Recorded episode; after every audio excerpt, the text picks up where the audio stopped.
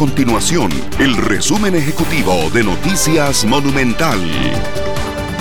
Hola, mi nombre es Fernanda Romero y estas son las informaciones más importantes del día en Noticias Monumental.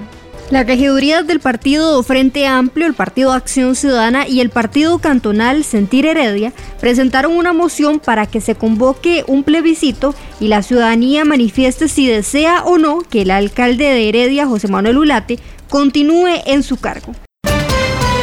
Es una situación que se ha venido monitoreando ya por algunos años y que en este momento considera a la Universidad Nacional que es necesario poner sobre la mesa para que se tomen medidas y también para que las autoridades limonenses estén al tanto de lo que está sucediendo y es que la erosión continúa aumentando en algunas playas del Caribe, transformando con mayor velocidad la costa en sectores como el Parque Nacional Cahuita, Westfalia y también en Bananito. Así lo señala este informe de la Universidad Nacional en el cual se levantaron líneas de la costa a través de fotografías aéreas y también imágenes satelitales de alta resolución espacial con el fin de evidenciar el retroceso de la zona costera.